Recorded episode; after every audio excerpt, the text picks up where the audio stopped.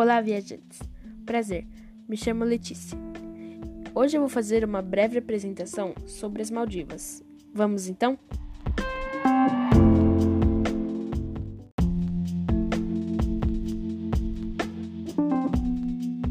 Para começar, nós temos a moeda, que é o mais importante. A moeda oficial é a rufiá, conhecida como rúpia nas Maldivas.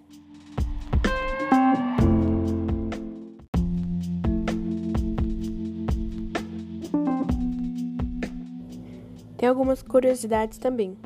Por exemplo, Maldivas é composto por cerca de 1.200 ilhas do Oceano Índico, das quais 200 são habitadas, agrupadas em 26 atóis. Os primeiros colonos foram provavelmente do sul da Índia e eles foram seguidos por indo-europeus, falantes do Sri Lanka, no quarto e quinto século a.C. No século XII, marinheiros da África Oriental e os países árabes vieram para as ilhas. Hoje, a identidade étnica das Maldivas é uma mistura dessas culturas reforçadas pela religião e pela língua. O Natal é o período mais caro, mas escuta só, temos um desconto para quem agendar quatro meses antes.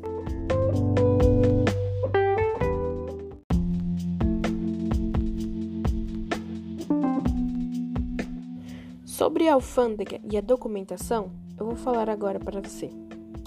Para entrar nas Maldivas é necessário apresentar o passaporte em vigor, bilhete de regresso e uma vez no país. Solicitar o visto turístico gratuito, que se outorga de forma automática. Está proibido exportar objetos fabricados com casco de tartaruga. É uma espécie protegida.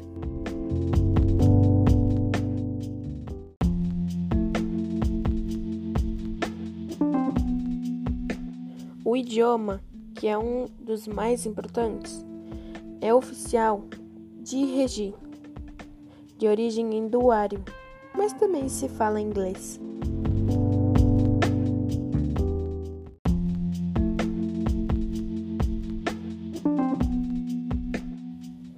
Pontos turísticos. Neste paraíso composto por milhares de ilhas e ilhotas, os lugares interessantes são inumeráveis. As ilhas são maravilhosas, as praias e o fundo do mar simplesmente fascinante. Não irei falar todos, senão ficarei até amanhã falando quantos lugares lindos e incríveis Maldivas tem.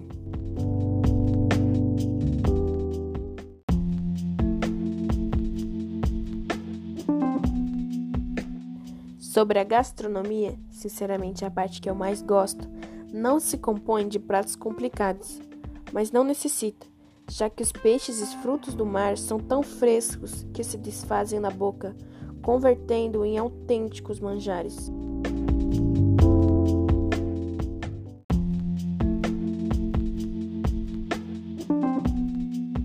Sobre o relevo, é baixo e plano. Detém o recorde do país mais plano do mundo.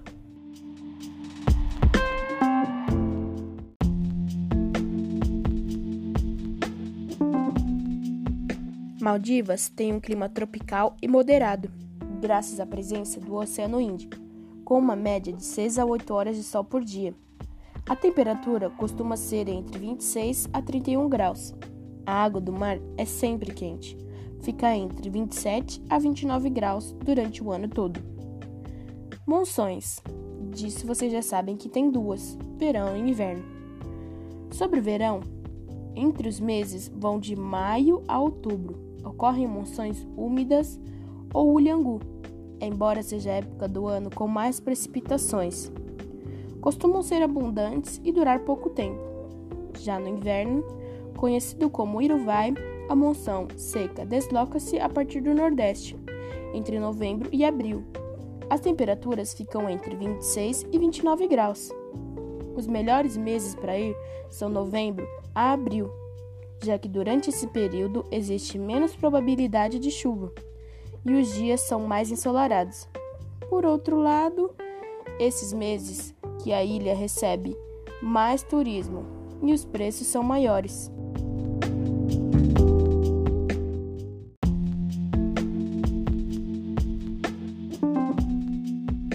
temos as regras, que é importante para o convívio.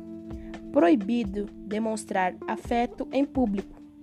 Não ande de biquíni de maneira alguma em locais públicos. Não fume e não coma na frente dos fiéis do Ramadã. Nunca traga bebida alcoólica.